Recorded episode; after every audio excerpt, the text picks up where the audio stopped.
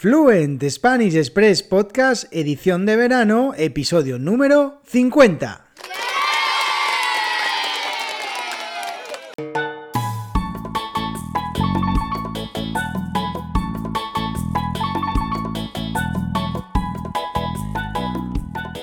Muy buenos días, esto es Fluent Spanish Express Podcast, el podcast para aprender, para practicar y mejorar vuestro español. Todos los días, de lunes a viernes, un nuevo episodio donde comparto contenidos con consejos, con recursos y recomendaciones para llevar vuestro español al siguiente nivel. Hoy, lunes 16 de agosto de 2021, episodio número 50 de Fluent Spanish Express Podcast, un episodio que quiero aprovechar para daros a todos las gracias por seguir el podcast, por todos los comentarios que me enviáis, por todas las preguntas, por suscribiros a las lecciones, bueno, por todo, por estar ahí, porque sin vosotros esto, Fluent Spanish Express, no sería posible. Y hoy, como cada lunes, las preguntas, vuestras preguntas, son las protagonistas. Preguntas que, como ya sabéis, podéis enviarme a través de www.fluentespanish.express barra contactar.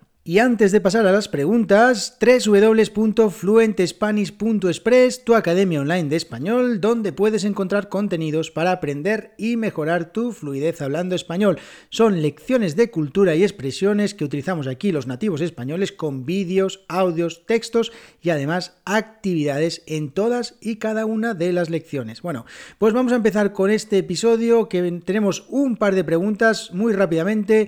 La primera es de Carlo desde Italia y dice así, hola Diego, recientemente he visto los Juegos Olímpicos, yo también, me encantan, los he disfrutado muchísimo, no solo porque Italia ha conseguido 40 medallas, bueno, vale, vale, el doble que España, más del doble que España, sino que porque la mayoría del tiempo los he visto en español. Muy bien, Carlos, eso es, para practicar español, como siempre digo, hay que intentar juntar el ocio con el idioma porque es una manera excelente de aprender. He aprendido muchas palabras curiosas, muy curiosas, y eso me ha encantado. ¿Qué palabras te parecen más curiosas a ti? Bueno, muchas gracias Carlos por tu pregunta. También, como tú dices, hay muchas palabras curiosas en los Juegos Olímpicos que normalmente no se utilizan o no utilizamos porque Muchos de los deportes que se practican en los Juegos Olímpicos son lo que llamamos deportes minoritarios, quiere decir que no tienen tanta, eh, bueno, no sé, audiencia o son, no, son, no son tan mediáticos como por ejemplo en España el fútbol.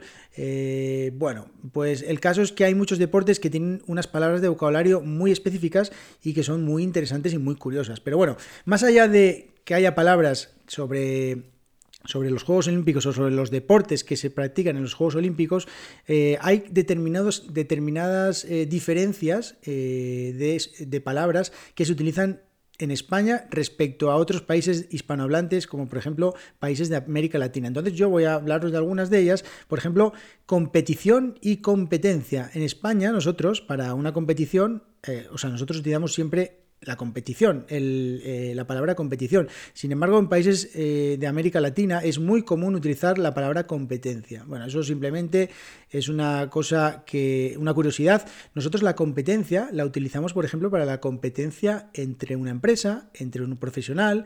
Es como alguien que se que compite contra alguien por algo más tipo mm, por clientes, por un trabajo, etcétera. Pero sin embargo, si, no, utilizamos la palabra competición. Como término deportivo utilizamos la palabra eh, competición. Y luego eh, hay cosas muy curiosas. Por ejemplo, eh, en España nosotros llamamos volante o pluma a el elemento con el que se juega al badminton, ¿no? Sin embargo, en Argentina eh, y en México se utiliza la palabra gallito, que yo nunca, nunca había escuchado esa palabra para, para hablar del volante o, del, o de la pluma. Eh, pues sin embargo, en Argentina y en México se llama gallito. Y además en Colombia eh, el gallito se le conoce también al volante y al juego en sí, al badminton. Entonces, bueno, muy interesante esto también, la palabra gallito, porque aquí gallito, en, España, ser un gallito, es ser una persona que es un poco chula, es una persona que, es un poco prepotente. Entonces, ser un gallito no es lo mismo. Así que, bueno, eh, muy interesante esto. Luego hay otras cosas también muy curiosas. Por ejemplo, nosotros, eh, eh, yo veo mucho los deportes, este tipo de deportes, en la, como os digo, de los Juegos Olímpicos también, y es muy curioso cómo se utilizan, eh, por ejemplo, en el tema del badminton que estaba hablando ahora, se utilizan muchísimas palabras en inglés. Eh, cuando el comentarista está hablando eh, o describiendo el juego, está haciendo, comentando el juego, utiliza siempre palabras que en inglés se utilizan, por ejemplo, drive, drop, clear, cross stroke, flat, flat stroke, bueno, smash todo este tipo de cosas. Sin embargo, en español eso tiene su propia traducción, porque lo que pasa es que utilizan, se utilizan en las, en las retransmisiones, se utilizan siempre los anglicismos, porque bueno, la verdad que queda un poco, queda bastante cool, vamos a decir, o entonces, claro, se utilizan. O también es el lenguaje más bien que puede que se utilice cuando están jugando, cuando los propios profesionales de, de estos deportes. Pero, por ejemplo, un drive es una un golpe de derechas, un drop es una dejada, un clear es un despeje, un lob es un globo, un cross stroke es un golpe cruzado, un jump stroke es un golpe en suspensión, ese me encanta, golpe, en suspensión cuando estás en el aire, y haces un smash, que es un remate, ¿vale? Luego está un golpe plano, un golpe tenso, bueno, hay muchísimas palabras que se utilizan. Igualmente ocurre en el baloncesto también, porque en el baloncesto hay una jugada que me encanta, que es el pick and roll, que es en español traducimos bloqueo y continuación. Sin embargo, cuando estamos viendo un partido de baloncesto en, en, la televisión, nunca dicen un bloqueo y continuación, dicen un pick and roll, porque suena muy bien. Entonces, por lo menos aquí en España. Entonces, eh, nuestra alternativa sería un bloqueo y continuación. No dicen, oh, el pivot ha hecho un bloqueo y continuación. No, dicen un pick and roll. Entonces, bueno, interesante esto. Y luego una palabra muy curiosa, ¿vale? Ya que, ya que me preguntabas cuál es la palabra más curiosa, bueno, pues te voy a decir una, mira. El home round, eh, que es eh, en inglés, eh, bueno, como ya sabéis, el, cuando el bateador golpea la pelota y la envía fuera del campo, lo que le permite recorrer todas las bases y anotar una carrera, eso es un home round.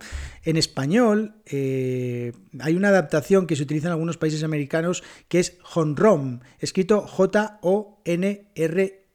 con tilde N. Os dejo eh, la palabra en las notas del programa.